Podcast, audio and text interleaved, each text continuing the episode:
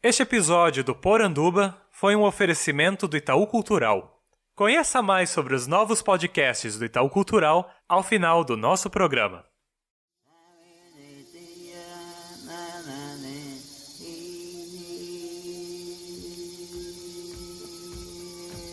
Poranduba.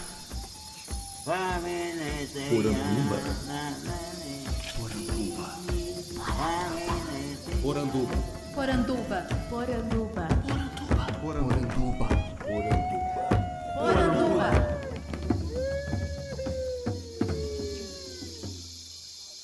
Bem-vindos à nossa Poranduba, o podcast sobre as histórias fantásticas do folclore brasileiro.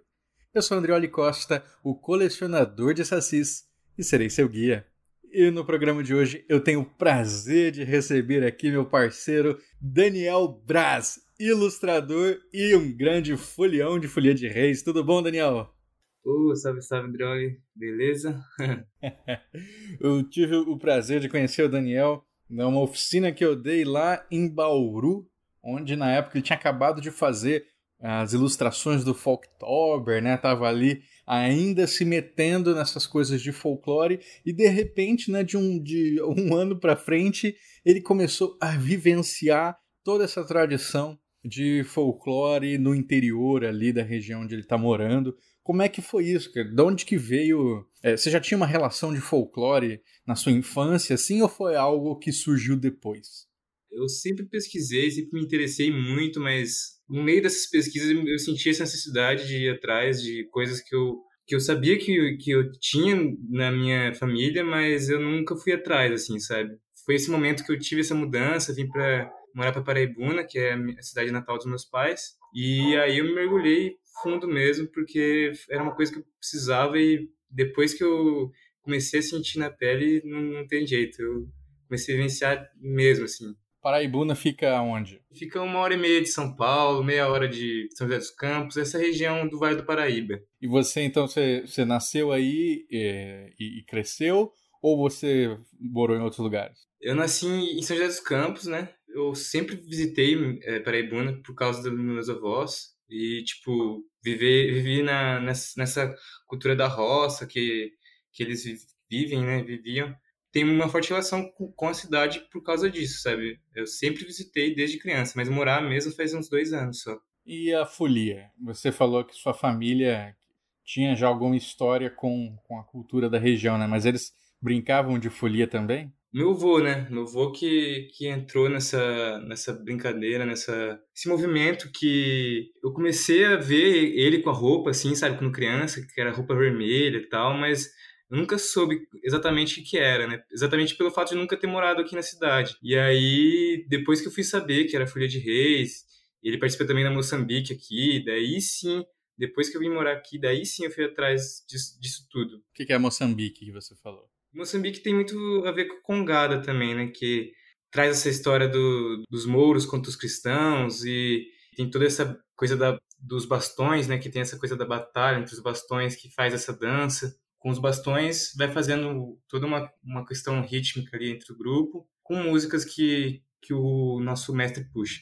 Inclusive, o mestre de, de Moçambique daqui, o Rony, o mestre Rony, ele é o mestre também da Folha de Reis. Então é pra você ver como que sempre os mesmos que estão envolvidos com, com a cultura popular, assim, achei, achei incrível, assim, o, o Mestre Rony é um, é um cara incrível, assim, gosto muito da, da- do aprendizado que eu tenho recebido, assim, com eles.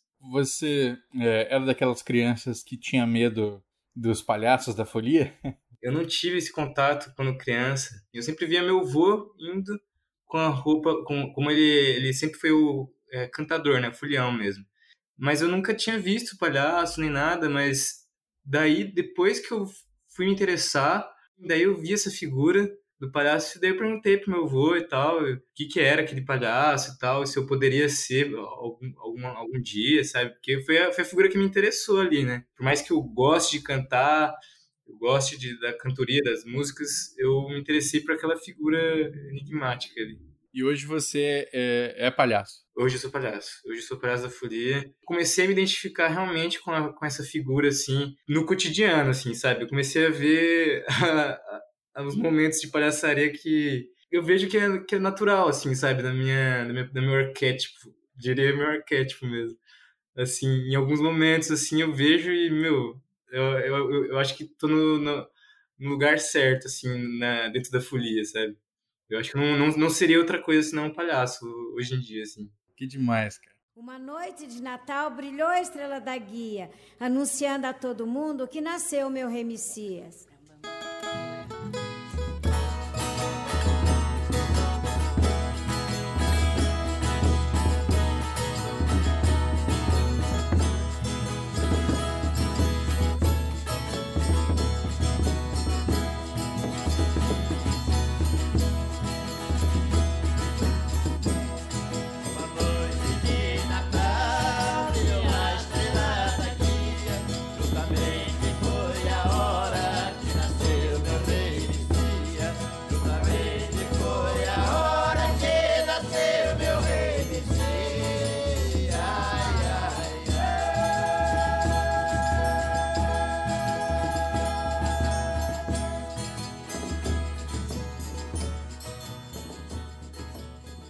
Vamos explicar para o povo então um pouco sobre a Folia de Reis, né? Como é que você descreveria essa festa? Ah, é um momento de celebração da vinda de, de Cristo, né? Que é essa luz que vem aí no, no, no mês de dezembro. Acabou se, se, celebrando mais ainda os reis que foram atrás de Jesus, né? Fez toda essa caminhada até Belém.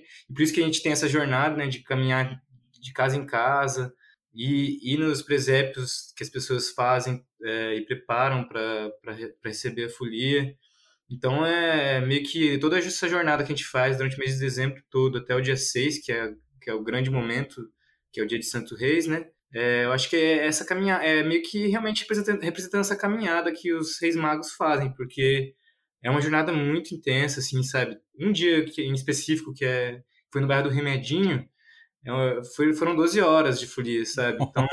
Então, é, é uma jornada muito grande, tem que estar muito dedicado ali é, e envolvido, né? E o, olha só, tamo, temos aí, você falou do, do mestre, do contramestre, é, e que vão puxando a, a cantoria, temos os foliões que vão acompanhando, e, né, temos o palhaço. Tem mais alguma figura que é importante a gente conhecer? No dia da festa de Santo Reis, aqui a gente, a gente tem é, os soldados, tem também o, o, os, três, os três ex-magos mesmo, mas fora da, do, da, do dia da festa, né, os próprios é, palhaços às vezes se confundem com essa figura do, do, dos, dos, três ex-magos. Os palhaços é, são os soldados que se arrependeram, né, que eram soldados que, os Heró que o Herodes mandou que seguissem os três ex-magos para poder matar Jesus Cristo, né? Só que chegando lá eles se arrependem e por isso que eles se vestem com essas máscaras para que Herodes não reconheça eles. Então eles são os soldados arrependidos. E é engraçado isso, nessa coisa do soldado arrependido. Por muito tempo eu negava essa minha origem da minha família que é católica. Hoje em dia eu ainda não, não me considero um católico é, ferrenho assim, mas eu comecei a me, a me abrir mais para essa questão da espiritualidade, da religiosidade em si, não da religião, mas da religiosidade que envolve todo esse esse ritual, sabe? Para mim é, é, realmente sagrado, assim, esse, esse momento. Eu, eu compreendo hoje o quão importante é estar tá fazendo esse tipo de coisa, sabe? E você vê a, a mais pureza, assim, das, das pessoas mesmo, assim, que recebem a folia e aí você vê o significado, aí você vê tudo isso como vai muito além da religião e isso me fez ser um soldado arrependido, sabe? Legal, cara. E, e, eu até ia te perguntar isso mais para frente, né? Se é preciso ser católico para brincar na folia? Eu acho que depende muito de grupo para grupo, né? Não dá para mim generalizar. O grupo daqui de Paraibuna, o, o mestre Rony, ele recebe muito bem assim pessoas que não necessariamente tenham essa coisa do, de ser católico, mas é pelo bem maior da brincadeira, da, do ritual, da, do encontro entre as pessoas, né? Que eu acho que é isso que a cultura popular faz e faz muito bem, é o encontro entre as pessoas, independente de religião. É, eu acho que isso que, que vale, assim, sabe? Vou explicar aqui para o pessoal, né, caso ninguém tenha visto ainda uma folia. O, o que se faz é uma meio que uma passeata, né? A folia vai passando, vai caminhando pela cidade e visitando casas. Né? E aí, quando recebe, é uma, uma, uma, família, uma casa recebe a folia, normalmente né, dá, faz uma oferta, uma comida, alguma coisa assim. É desse jeito aí em Paraibuna também? Sim. Só que tem um detalhe que em Paraibuna tem bastante bairro rural. Então, a cidade, no caso, ela é, são dois dias assim, mas a grande maioria do, dos fins de semana que a gente vai visitar são os bairros rurais. É, você vê a realidade assim das pessoas é, é de outro, nossa, é, incrível assim, sabe? Pessoas que não têm muito o que dar, mesmo assim fazem um cafezinho, de alguma maneira eles tiram assim do que eles têm assim para poder receber a folia com essa oferta que você disse, né? Que diversas casas recebem com um cafezinho, com um bolo, enfim, salgados, enfim, depende muito da, da, da, da realidade de cada um, assim.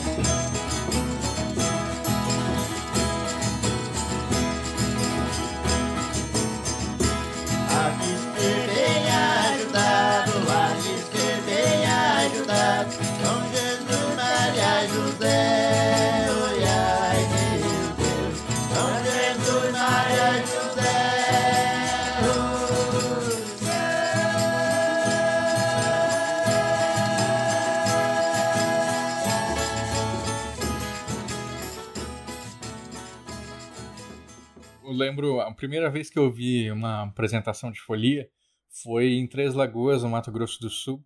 É, eu fui para o Festival de Folclore e eles tinham casado uma apresentação das folias para acontecer durante o festival. Né? E me chamou muita atenção uh, a figura dos palhaços, né? como a gente estava falando antes, com barbas muito compridas, assim, né? aquelas máscaras, é, umas máscaras assim que tampam todo o rosto, fica só o olho de fora. E aí, quando tira, normalmente são jovens mesmo, muito jovens, né? Você mesmo tem o quê? 22 anos, 23? Eu tenho, eu tenho 24, 24 anos. E é um contraste com os mestres, né? Que normalmente são mais velhos, são ali pessoas mais velhas na comunidade. E, e vocês estão tendo. Você é uma exceção aí? Isso é um jovem é, um, um, dos poucos jovens dentro de um grupo de velhas, ou vocês estão conseguindo fazer esse movimento de renovação? Então, nossa, é, esse é um bom assunto para se falar. Eu, eu tenho 24, daí tenho o João, que é outro palhaço, ele tem 18, e o outro palhaço também, que é o pai do Rony, já, já é um pouco mais velho, já não sei a idade dele, mas ele fica mais quietinho na dele. Ele, ele não, não, hoje em dia já não brinca tanto quanto brincava antes, porque o joelho dele já não aguenta tanto. Mas ele, mas ele não sai da posição de palhaço. Ele tá ali Acho que é isso, né? É a questão de se identificar com o personagem, com, com a figura do, do, do, palhaço, realmente não tem como, assim. Eu não, não saio também dessa figura, sabe? Mas é. E aí se vê é, os cantadores são todos mais velhos, não, não tem assim. Tem, tem, um, ah, tem um violeiro que é mais jovem, tem uns 20 anos. Quatro pessoas, só que daí depois o resto do grupo, mais uns 10, 12 ali, são pessoas de 60 para cima, assim, sabe? E sobre esse assunto de renovação, é um, é, é, um assunto que eu já comecei a conversar com, com o João, que é outro mais novo, e a gente vai tentar procurar esse ano por pessoas mais novas aqui na cidade, ver o que, que a gente tá, consegue fazer. É, o grande lance é achar violeiro, né, também, né? Porque o interesse pela viola também já é uma coisa que está tá um pouco escassa na cidade. E a viola é uma coisa muito forte aqui, né? O principal instrumento assim do, da folia daqui de Paraibuna é a viola, né? Tem, tem folias que, que, no caso, são sanfonas, né? São outros instrumentos que, que predominam. Quando eu vi, era muito sanfona e muito pandeiro. Realmente depende do, da localidade mesmo. Então, aqui em Paraibuna, a viola é muito forte. Quem mais jovem tem tanto interesse pela viola, sabe? É, é outra questão, assim, também que... E sabe que você falando, assim, eu pensei... Eu tive a impressão, né? Que talvez você concorde é, que teve um gap geracional muito grande aí, né? Você falou que tem pessoal de 60 e um pessoal de Sim. 20. O Exatamente. que, que aconteceu aí com os nossos pais, né? Acho que houve, houve uma, um momento aí que poderia ter ah, feito uma renovação, mas acho que não, não houve aí. Mas aí agora a gente vai ter que correr atrás aí um pouco, nós mais novos. E para criança, vocês, vocês apresentam para criança? Tem algum grupo de folia é, para pequenos aí? Como é que é? Eu até conversei com um professor aqui de viola, Márcio Oliveira, que é um mestre também, como é que a gente poderia fazer para chegar. E ele falou: é, é, é tentar ir para a escola mesmo, mas ainda não, não, não temos nenhum tipo de iniciativa que, que faça esse tipo de trabalho. Mas é, já é uma preocupação que a gente começou a pensar aqui e tentar correr agora esse ano atrás disso. Mas eu vejo que é só, é só questão de realmente. Tá, é, ter, ter, esse contato, porque as pessoas da, da roça, assim, que, que são as pessoas que mais têm contato, né? Você vê, o pessoal da cidade nem tem tanto contato com a folia, são poucos até. Meu, eu vejo uma identificação muito forte, assim, sabe? É, as crianças como os nossos os, os palhaços eles usam um bastão, né? É, bastão de madeira, é, que a gente até dança com esse bastão. É, tinha umas crianças que começaram a pegar uns gravetos assim no, no meio da, da, do mato assim, e começar a imitar os palhaços, sabe? O pessoal da roça eu vejo muito potencial assim, é, deu para perceber assim muito muito uma identificação forte mesmo. Que a gente precisa tá correndo atrás, assim. Você mesmo é um cara que era da cidade, né? Tava ali na universidade, cursou design, que também é um curso é, que tem tudo a ver com tecnologias, modernidades da vida. e de repente se viu, né, integrando uma, uma tradição aí centenária. Como é que foi esse movimento para você?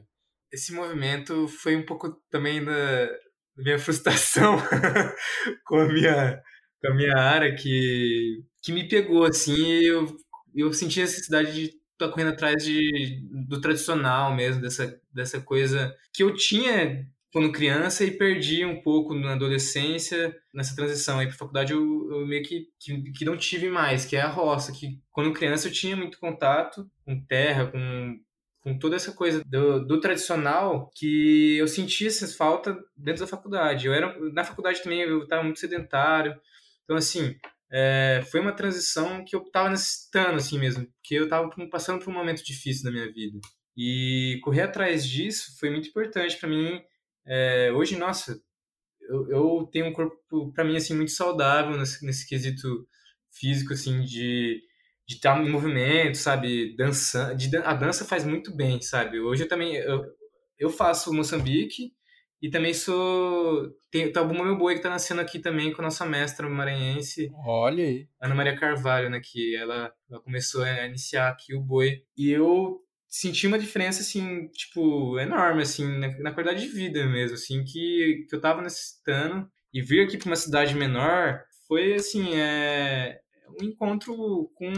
É da tradição, assim, da minha família, sabe? É, então tem uma afetividade, assim, que que eu acho que se perde um pouco na cidade e também nessa minha área de design, né? Então tem toda uma, uma coisa que, que a minha área me frustrou um pouco, que, que me fez buscar algum, algo que pudesse enriquecer a minha área, que, que é a cultura popular, que é o que eu tento trazer ao máximo, assim, na, nas minhas produções de ilustração, de é, design gráfico, é a cultura popular do, do, Brasil que tem muito a dizer, assim, muito, muito mesmo. Assim. Você que está ouvindo aí essa conversa, né? É, a gente não quer dar respostas prontas para ninguém, cada um tem o seu caminho, claro, mas é, esse é, um, esse é uma é uma resposta muito interessante que o Daniel encontra, né? Que eu também encontrei muito, que é quando a gente se descentra, né? E tem que voltar para casa para encontrar suas raízes. E que casa é essa, né?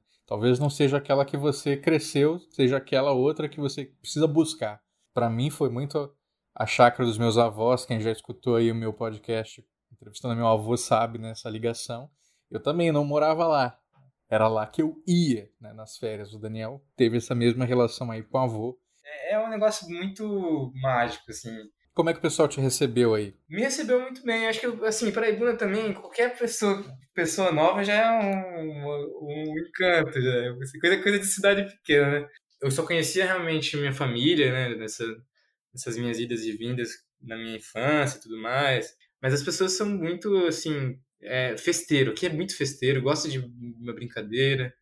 É, Fundação Cultural que também está movimentando legal algumas coisas por aqui, é, tanto que é onde eu tô do áudio desenho, né? E as pessoas têm recebido muito bem, assim, como eu sou um, um jovem que também está procurando por cultura popular, eu acabo também chamando atenção por isso, né? Os jovens de hoje em dia não, não procuram tanto isso, então chama atenção e as pessoas admiram, admiram bastante, assim, sabe? E vamos ver uma coisa, é a preparação de vocês para a folia, né? Você que faz a sua própria roupa, vocês encomendam ali com uma costureira, como é que é? A máscara que eu recebi foi o pai do Rony que fez. Foi o pai do, foi o pai do meu mestre que fez e, e ele fez de todos os palhaços, né? É, é uma máscara com pelo de cabra, né? E tem uma chita, né? As vestimentas aqui da, do Moçambique e da Folia traz toda uma simplicidade, assim, não, não, é, não é tão arrojado assim. Quando eu vejo alguns palhaços que eu vejo no canal de YouTube e tudo mais que eu vejo, eu vejo que, são algumas roupas bem assim, né? É, muitos detalhes, mas o nosso palhaço é bem simples. Até até uma eu já vi algumas interpretações assim que dizem que o reizado quanto mais pro interior vai, mais simples fica. Então assim, se você pega as comunidades é, tem ascendência portuguesa mas que são do litoral, aí é, tem todo um trabalho, e é isso e aquilo, e é uma performance mesmo, né? Eles fazem meio que um alto, meio como se fosse uma peça é, durante o reizado. E quando você vai mais pro interiorzão, e aí, aí, aí reina mesmo a simplicidade total, né? O que importa é a diversão.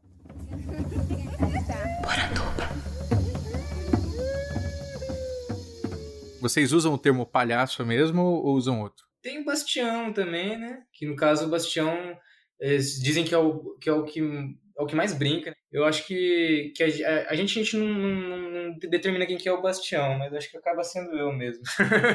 porque eu sou o mais brincalhão mesmo dentre os, os palhaços. E é incrível, assim, porque quem me conhece, assim, sabe que eu, eu, tem momentos que eu sou muito quieto, assim, sabe? E o, o palhaço também não, não, fala, não fala, né? Ele, a gente não, não, usa muita voz, não. A gente usa mais o corpo mesmo. Mas, nossa, quando eu coloco a máscara, eu me transformo muito, assim, sabe? Então, isso é interessante, né? Porque você não fazia isso. Você começou a brincar, assim, levantando, pulando ali como palhaço, porque viu no YouTube, porque te viu outros palhaços, o que que foi? Eu não vi, não, não, na verdade, não. Eu, eu, até, tipo. Isso é um negócio aqui que o Rony preserva, preserva muito, que é a coisa do não ter ensaio. Não tem ensaio aqui. Meu primeiro dia de, de folia já era na folia, não, era, não foi um ensaio, assim. eu já cheguei tendo que brincar, sabe? Então, o que acontece, o que acontece né? No começo, que foi ano passado, ano passado não, ano retrasado, né? Então, eu tô faz dois anos só. Eu observei muito os outros palhaços, né? para mim é ir aprendendo com o tempo. Só que eu percebi que, tipo. E cada um tem seu estilo, assim. Sim, cada um tem o seu estilo.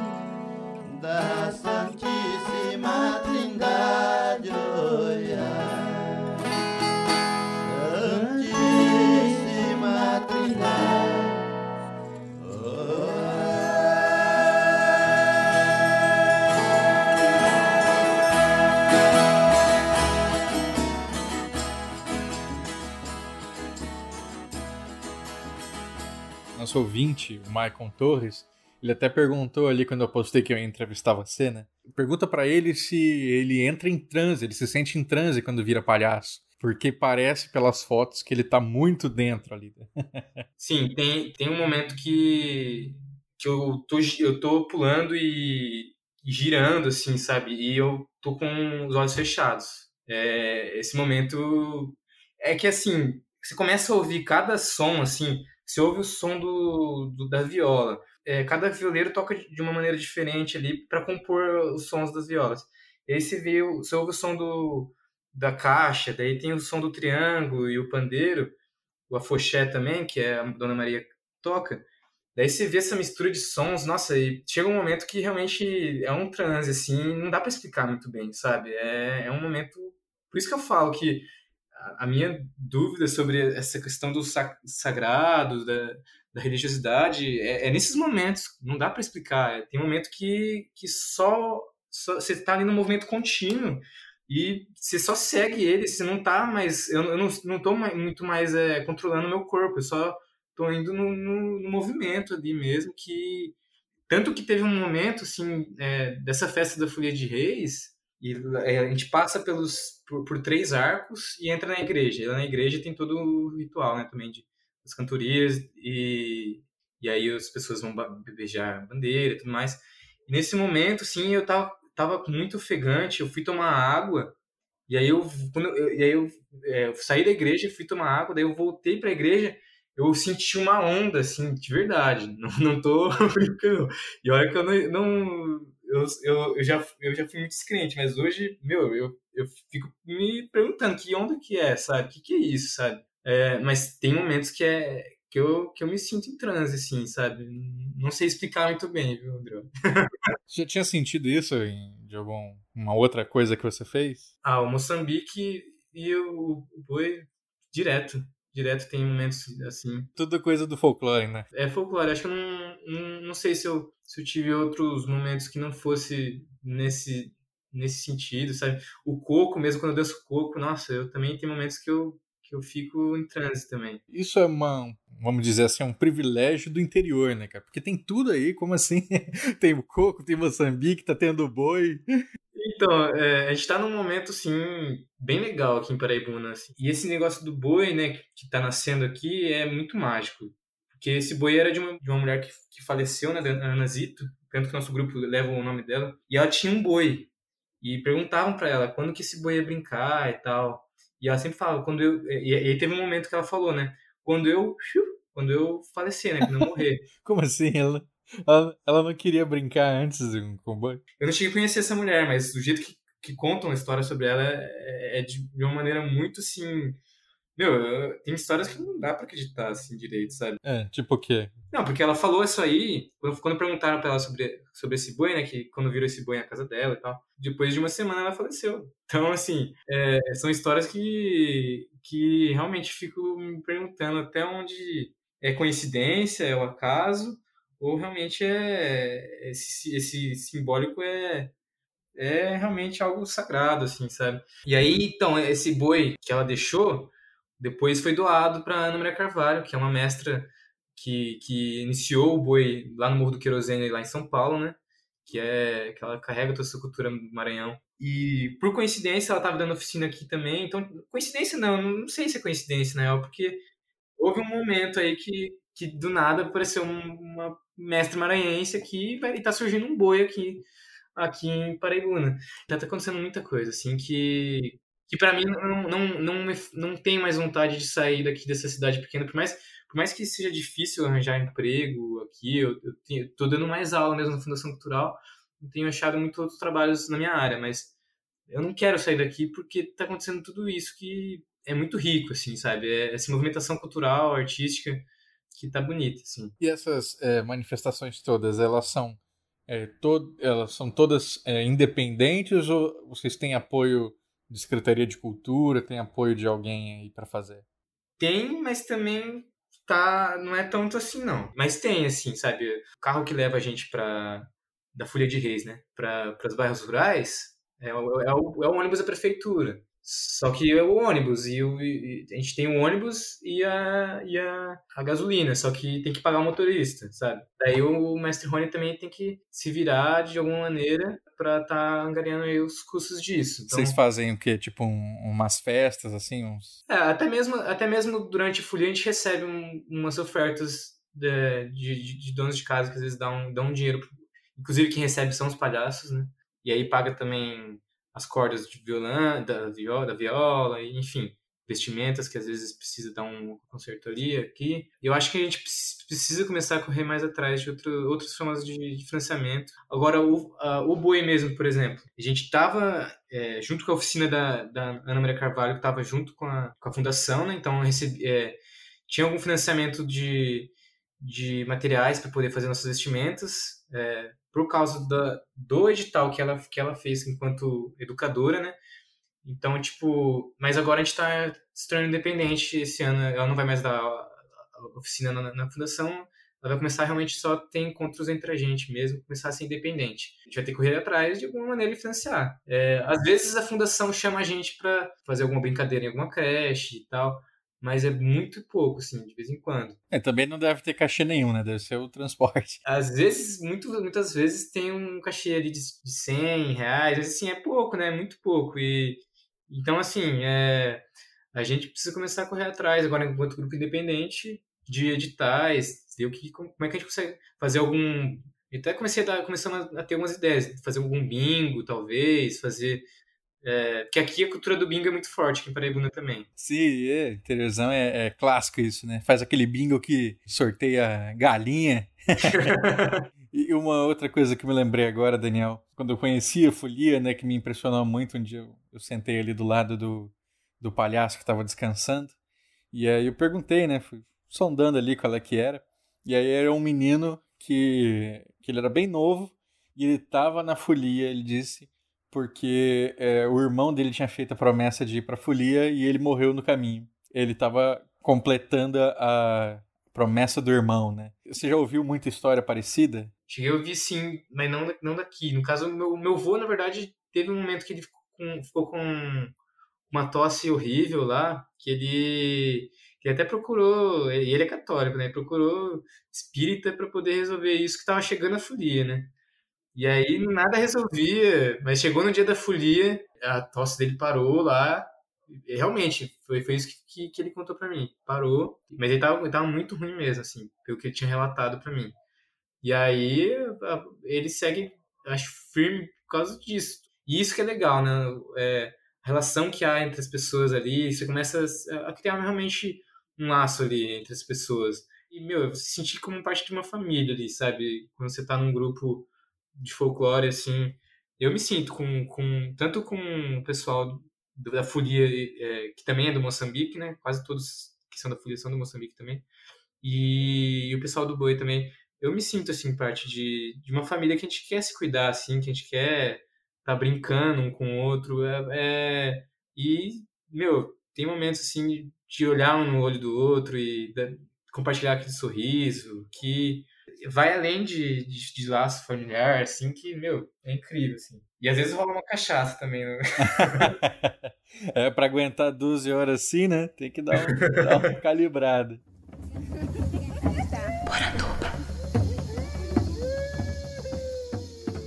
Aproveitando, Daniel, é, você falando aí sobre como é que vocês se juntam, né? E, e tem essa movimentação toda, muito bonita. E você também está tentando é, construir uma nova tradição aí na cidade, né? Com a procissão do corpo seco. Como é que foi essa ideia? Essa ideia isso. Olha, surgiu de conversa de rua, que um falou com o outro sobre. Nossa, podia ter uma procissão do corpo seco, não sei o quê. Não, procissão não, enterro do corpo seco. Daí o, o outro falou, é, podia fazer um caixão e tal.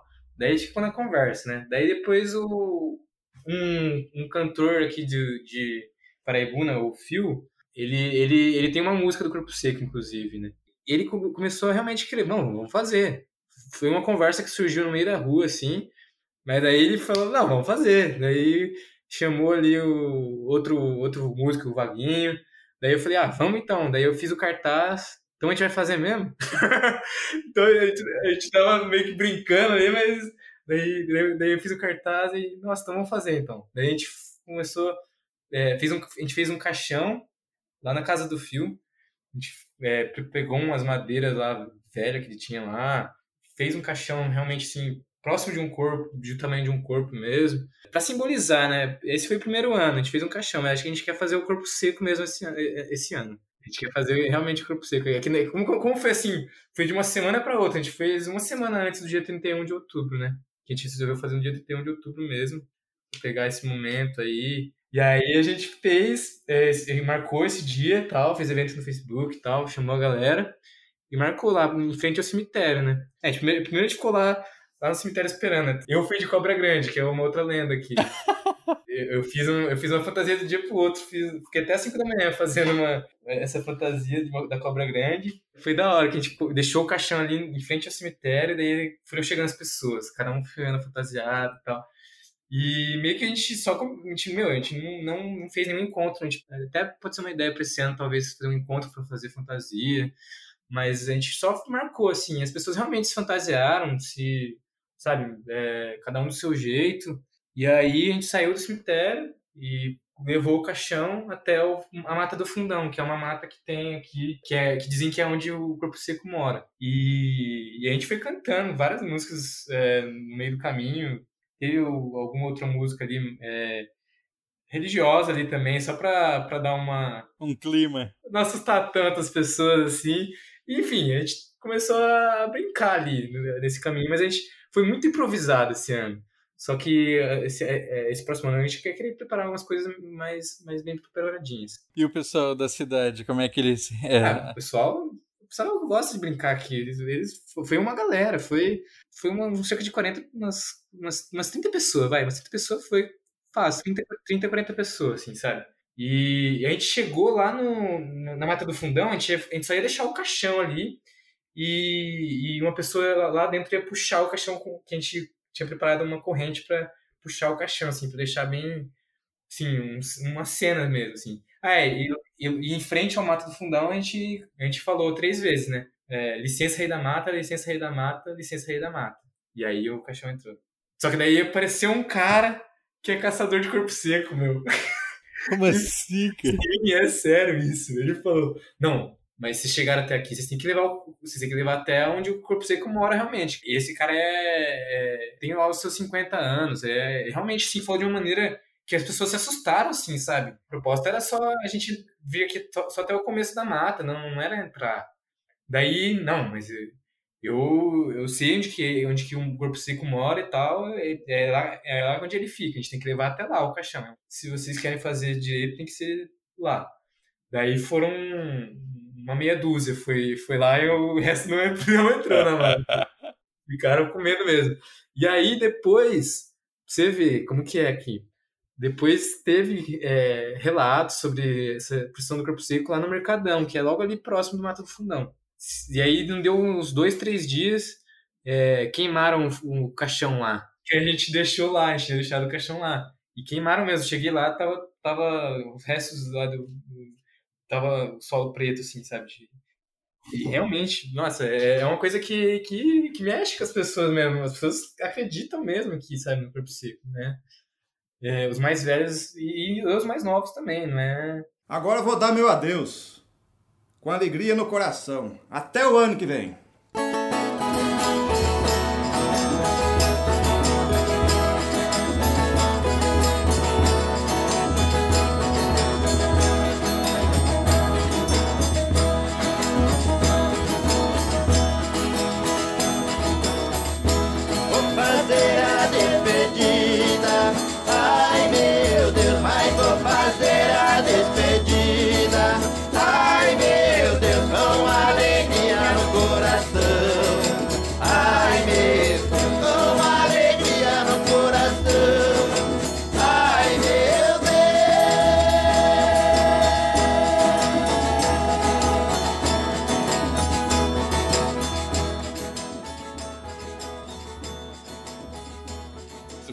Fez o cartaz, né, da, da procissão, e eu vi que você tá fazendo cartaz de muita, de muita manifestação aí, né? Sim, tenho feito bastante cartaz aqui. É, um, é uma coisa que eu procurei esse, esse último ano aí, é me envolver com, com essa arte do cartaz, e eu, eu tô gostando demais, assim, é, é uma coisa bem legal, assim.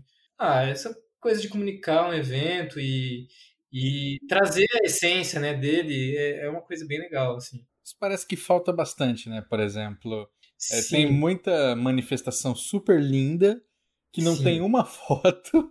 Exatamente. Ou, ou assim, ele fala assim: ah, mas todo mundo tem celular hoje, é, mas. Às vezes os caras ou não, não fotografam ou fazem aquela foto horrenda que você não vê nada. Sim. Aí não ajuda também, né? O problema é que foi à noite, foi na madrugada, então assim, é, a luz estava ruim pra tirar foto. Tava foda. Mas é, esse ano a gente vai se preparar tudo melhor para fazer um registro melhor também. Mas eu acho muito importante isso, eu acho fundamental, assim, né? É, divulgação, é, e o cartaz é, que cria todo, já cria todo um imaginário para a pessoa já se interessar ali, para a pessoa, pessoa já se, se sentir num, num, momento, num momento mágico ali, que eu acho que é importante, assim, criar toda essa, essa, essa história, né? É, cartaz, para mim, eu acho muito legal, é um... É, é, valoriza muito, assim, sabe? E, por isso que eu tento trazer cultura popular. Eu até fiz um cartaz pro... Do Boi, né? É, do Boi, isso mesmo. Brasil Terreiro. Eles fizeram um espetáculo, foi muito bem divulgado também. É, e, e, e, acaba marcando, né? Tipo, é, fica icônico, né? É, acho legal isso, sabe? E tudo isso é, começou mais ou menos ali com o seu Folktober. Ah, esse, esse, essa coisa de trazer cultura popular e cultura brasileira no, no, no, meu trabalho, assim, veio um pouquinho antes também, mas o Folktober foi um grande momento, assim, de envolvimento com, com folclore, com as lendas folclóricas, e foi um momento, assim, que eu realmente parei para pesquisar mais ainda. Foi, foi uma grande virada, assim, do meu trabalho, assim, Folktober. Me descobri em alguns traços que eu não conhecia também.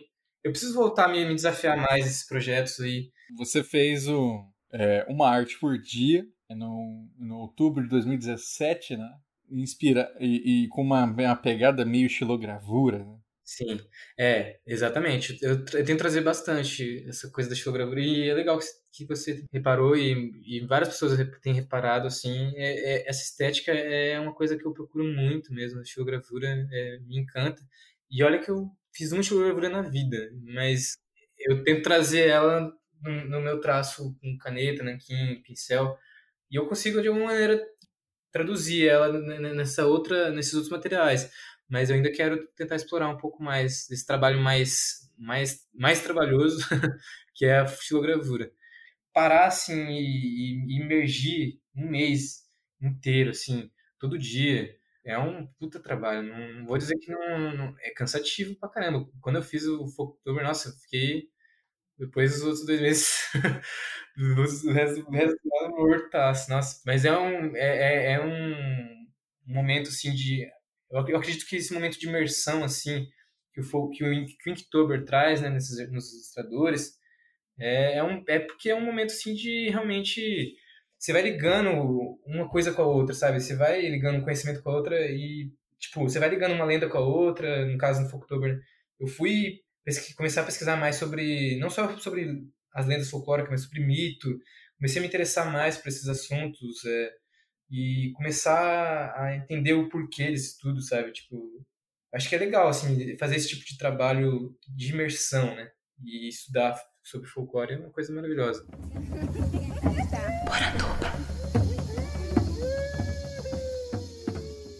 Então, cara, para encerrar, eu queria que você desse um recado para os nossos jovens ouvintes aí, que caminhos que eles podem seguir para poder fazer mais parte da cultura popular das suas terras, né, da sua região ali. Por eu ter sido, de certa forma, é, abraçado mesmo pelos mestres, sabe, por causa desse interesse, o, tanto o mestre Rony quanto a mestre Maria Carvalho, assim, eles me abraçaram, assim, mesmo, porque é difícil ver algum jovem que se interesse hoje em dia, né? Então, e a sina dos mestres é querer passar essa tradição, né? É querer...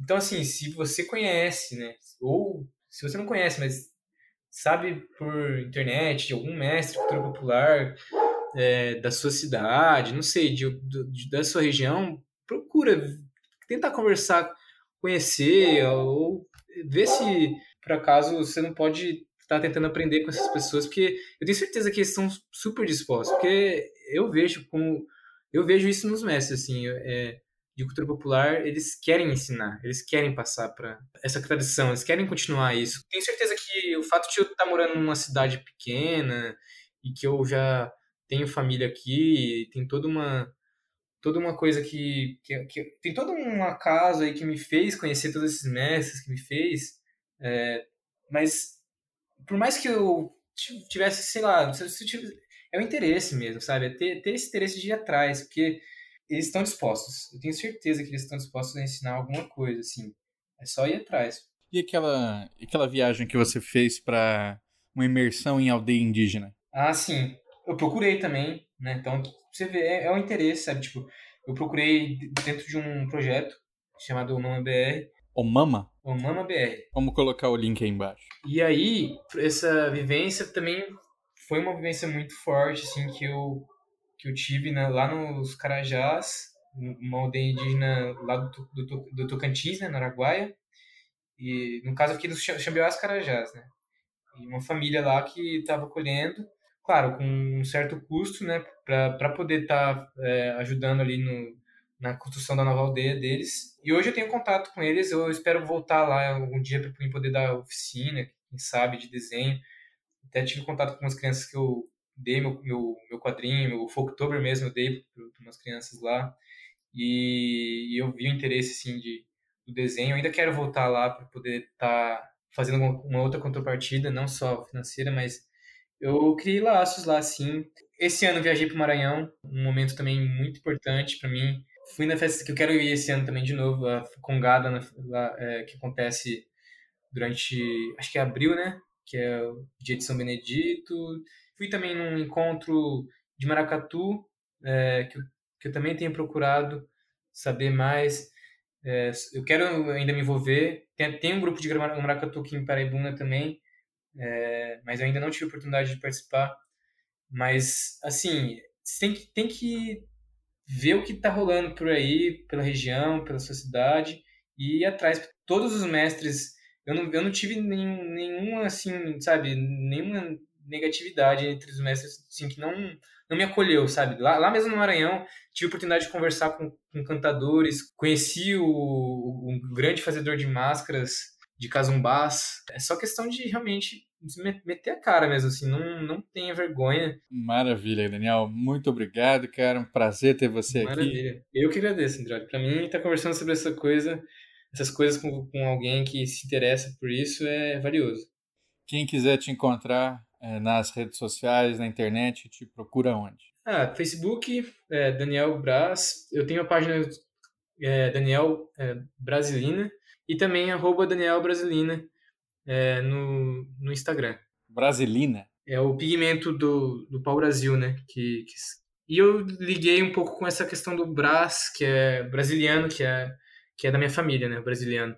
Eu adotei esse nome aí que eu não tenho, não tenho na minha, no meu nome mesmo, mas comecei a ver como meu avô se chama. Meu avô, é por causa do meu avô, né? Meu avô também é referência, muito, muito referência para mim.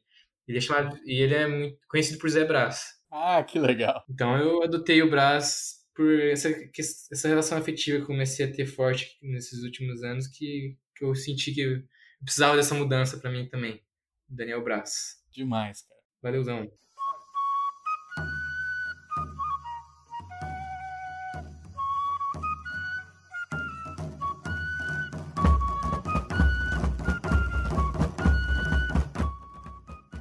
Gostou do programa? Eu espero que sim. Se gostou mesmo, faça como os nossos queridos apoiadores que assinam mensalmente os planos do colecionador de sacis no padrim.com.br barra saci e no picpay.me barra colecionador de sacis.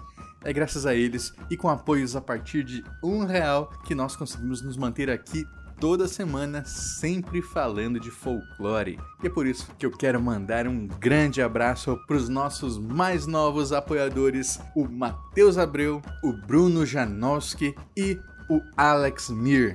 Alex Mir, que é um grande quadrinista que a gente já entrevistou no episódio sobre a CCXP de 2018 e com certeza vai voltar aqui. Fico muito honrado de ter vocês três como os nossos novos padrinhos. E eles se juntam a essa equipe maravilhosa formada por Agatha Urzedo, Ana Lúcia Mereger, Carolina Mancini, Daiane Angolini, Daniel Burli, Daniel Medina, Débora Dalmolin, Damian Valendorf, Douglas Rainho, Euclides Vega, Felipe Rafael, Fernando Sussman, Josi Silva, Guilherme Kruger, Gustavo Wendorf, Ian Fraser, Lentes Cor-de-Rosa, Luiz Teles, Maico Wolfert, Maiara Lista, Maurício Xavier, Maicon Torres, Nilda Alcarinque, Pedro Scheffer, Ricardo Santos, Rodrigo Cunha, Thomas Misfeld, Tiago Chiavegatti, Vitor Nogueira, Vitória Silveira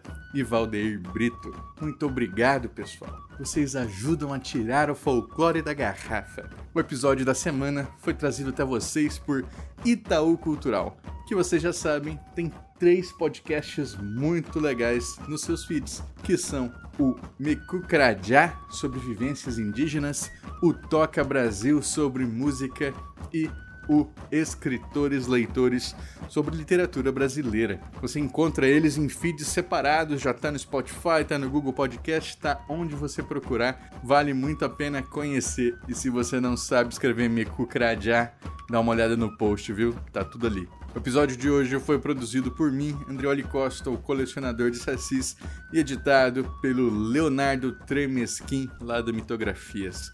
Acesse colecionadordesacis.com.br. Um abraço e até a próxima.